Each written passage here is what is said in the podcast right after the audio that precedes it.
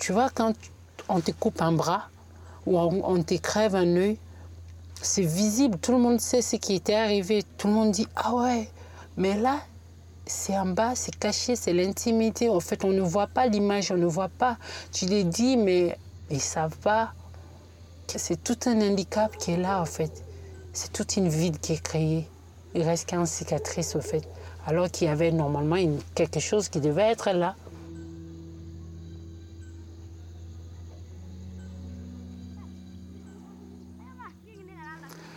Je m'appelle Assetou, j'ai 32 ans. J'étais excisée à Bamako chez ma grand-mère euh, paternelle.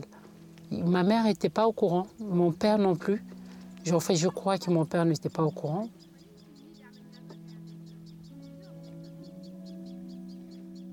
Bah, en fait, ils l'ont fait parce que, euh, parce que déjà, c'est leur coutume, c'est leur croyance, en fait. Donc, c'est pour eux, c'était bien pour moi parce que euh, c'est pour me, me rendre pure, c'est pour me rendre bien. Aussi, euh, en fait, quand j'ai demandé un jour à ma grand-mère, elle dit c'est, c'est pour euh, te rendre moins frivole en fait dans le futur parce que les femmes non excisées sont frivoles. Ce qui n'est pas vrai en fait que j'ai, j'ai compris avec l'âge adulte. Et c'est pas forcément le fait de ne pas être excisé que tu, tu vas sauter sur tout ce qui bouge en fait.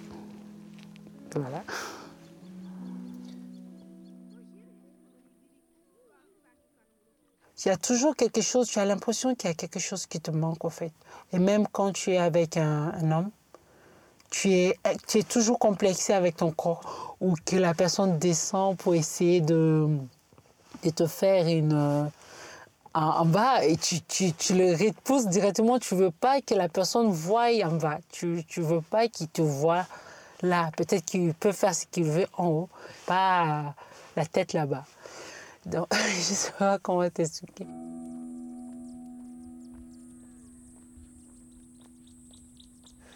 Je ressentais pas vraiment du plaisir en fait. Bon, je sais pas comment c'est avoir ça, mais euh, sans ça aussi, tu, tu fais semblant pour, euh, pour, pour garder ton couple. Tu dois essayer de gémir. Comme par exemple, on, a l'habitude de le voir dans les films et tout, j'essaie d'imiter cette, euh, ces trucs-là, mais en réalité, tu, ne sens rien pour la personne en fait. Puis euh, c'est le but de l'excision, c'est pour te castrer, c'est pour euh, te rendre inférieur, vraiment inférieur à l'homme. C'est pour que tu sois maté par l'homme, justement, ne pas être au même ego de plaisir que l'homme. C'était devenu une obsession pour moi, l'excision. Et comme je travaillais dans un cybercafé à l'époque, je faisais plein de recherches sur Google. Et j'ai vu un jour euh, dans mes recherches qu'il y a quelqu'un qui répare au fait les femmes excisées. J'ai dit, tiens, c'est quoi ça? Essayé de voir et j'ai vu euh, docteur Foldes euh, en France. Et je me suis dit, un, un jour euh, où j'aurai la chance de venir en France, je ferai cette réparation. Et quand je suis arrivée en France, vraiment, la première des choses que j'ai pensé, c'était vraiment trouver euh, cette adresse-là. J'ai appelé et on m'a donné un rendez-vous, je suis allée. Et Dr Foldes, il m'a fait une première consultation il a trouvé euh, que, voilà, que c'était bien, que j'étais opérable. Parce qu'il m'avait coupé euh, que les petits lèvres et le, et le clitoris. Et qu'il y a des femmes qui, qui subissent pur que ça. Donc, bref.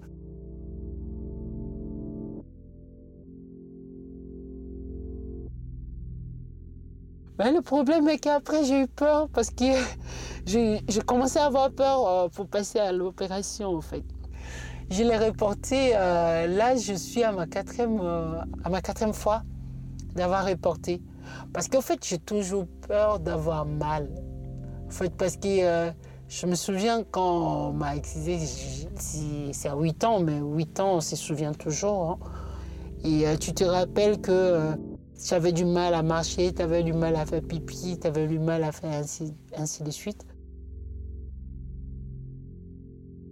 Et euh, il y a tout ça qui me fait peur, j'ai tout ce mélange de peur en moi.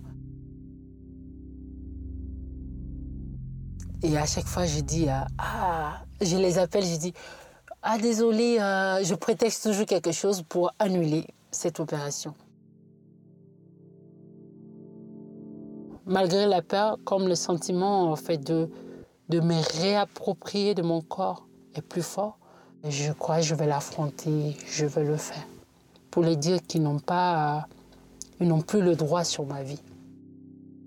Je vais me faire opérer le, vendredi, donc euh, dans quatre jours, non, dans cinq jours. Il faut que je le fasse, il faut que je le fasse. Ce serait pour moi comme renaître. Enfin, c'est ce que je pense. Et j'espère que c'est comme ça.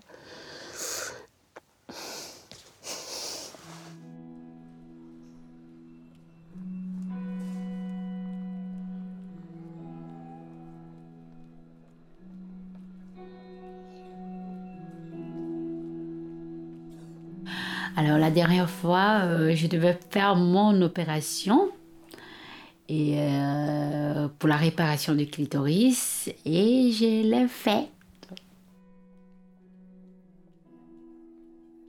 En fait, je me suis réveillée dans, je suis, je me suis réveillée dans ma chambre. J'étais étourdie, je comprenais, j'étais un peu confuse dans ma tête. Voilà, je, je me sentais bien, je me, je m'étais dit waouh, je l'ai fait. En fait, j'avais peur pour rien, je l'ai fait.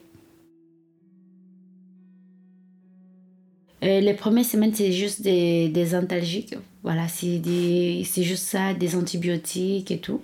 Ensuite, euh, trois semaines plus tard, je suis revenue. C'est là qu'il m'a donné euh, une pommade auquel je devais me masser tout le temps pour. En fait, c'est déposer une pommade que je pouvais procéder à la rééducation du clitoris parce que c'était comme un membre en fait qui il fallait redonner vie. Mais le fait de le stimuler, le donner vie en fait il fallait carrément, vraiment avoir plaisir de faire ça, de s'y toucher pour apprendre à, connaître cette partie de ce corps que tu ne connaissais pas et euh, vraiment en prendre plaisir aussi, pas que masser. Moi, selon moi, je n'aime pas trop euh, tu vois, jouer là, toute seule comme ça. C'est euh, un peu un truc honteux, tu vois. Et quand tu prescrit comme un médicament, c'est un, un, un, petit challenge pour moi de, le, de commencer ça. J'avoue, je ne l'ai pas regardé au premier jour. Mais deux jours, euh, trois jours plus tard, j'ai regardé et c'était vraiment moche. Mais vraiment très moche je dis waouh, qu'est-ce que j'ai fait? C'est pas joli, ça va pas aller, ça va pas marcher. Vraiment, tous les premiers mois, j'avoue, j'étais dans le remords plutôt que euh, dans l'appréciation. Parce que machin, parce que j'avais mal, parce qu'en en fait, il y avait plein de tout ça. J'arrivais pas à bien marcher, il fallait marcher un peu écarté et tout.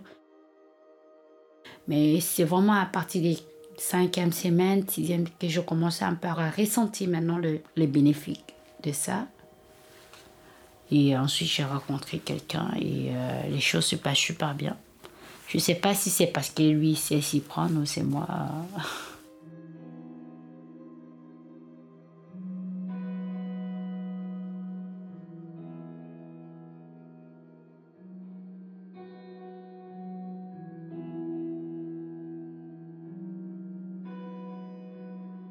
Je n'ai plus mal pendant les rapports sexuels. Avant l'opération, j'avais mal.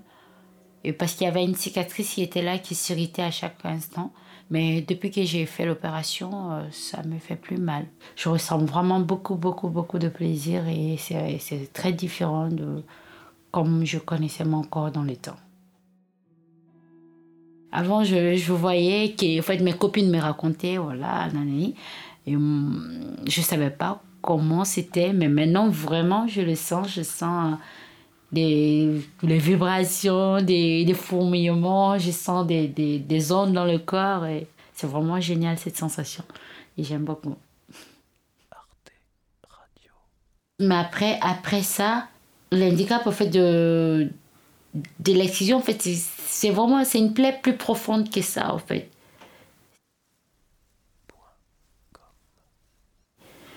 C'est vraiment avec le temps que tu peut changer tout ça en fait. Tu dois vraiment travailler toujours encore et encore dans ta tête pour te dire que ça c'était le passé et que tu avances vers l'avenir